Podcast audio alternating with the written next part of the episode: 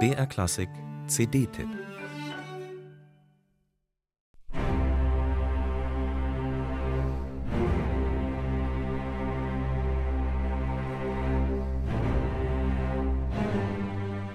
Mit düsteren Streicherkantilenen im Adagio-Tonfall startet Dmitri Schostakowitsch in seine achte Symphonie.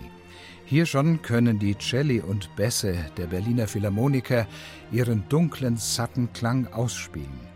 Mit großem Atem spannt Kirill Petrenko weite Bögen in diesen Trauergesängen. Bis zur Suggestion von Unendlichkeit dehnt er die Zeit. Eine Glorifizierung des Sieges von Stalingrad 1943, wie es Stalin und seine Schergen von Schostakowitsch erwartet haben, bietet dieses fünfsätzige Monstrum allerdings keineswegs. Im Gegenteil. Mit greller Zirkusatmosphäre dreht der Komponist dem Diktator eine lange Nase.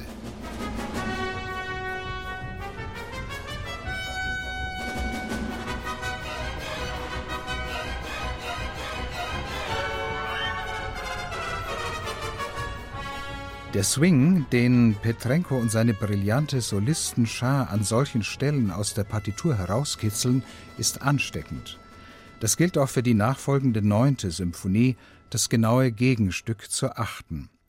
Statt eine Hymne auf den Sieg gegen Hitler-Deutschland zu liefern, flüchtet sich Schostakowitsch 1945 in die Maske des Klassizismus aller Joseph Haydn.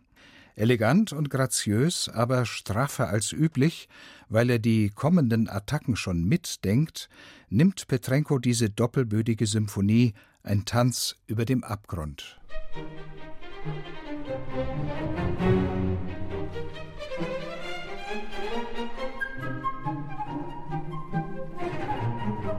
Erst nach dem Tod Stalins 1953 löst sich Schostakowitschs Blockade und er schreibt seine düstere zehnte Symphonie, die an zweiter Stelle ein krasses Porträt des Diktators bietet.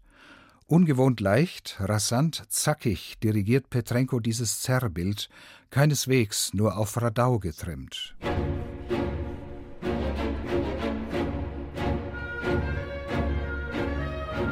In seinem symphonischen Nachruf auf Stalin reflektiert Schostakowitsch vor allem das unermessliche Leid unter dem Terrorregime.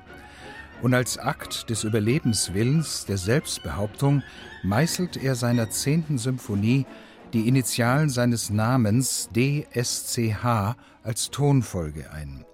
Markant tritt das Motiv immer wieder auf, auch als hochgepeitschte Walzerparodie.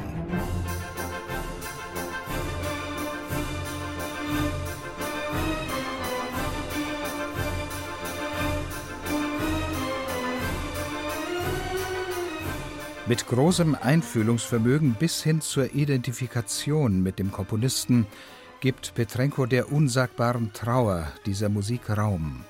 Und das Pathos zügelt er gekonnt. Bei ihm ufert nichts aus, da ist alles auf den Punkt gebracht. Keine Frage, Kirill Petrenko ist ein exemplarischer Schostakowitsch-Dirigent.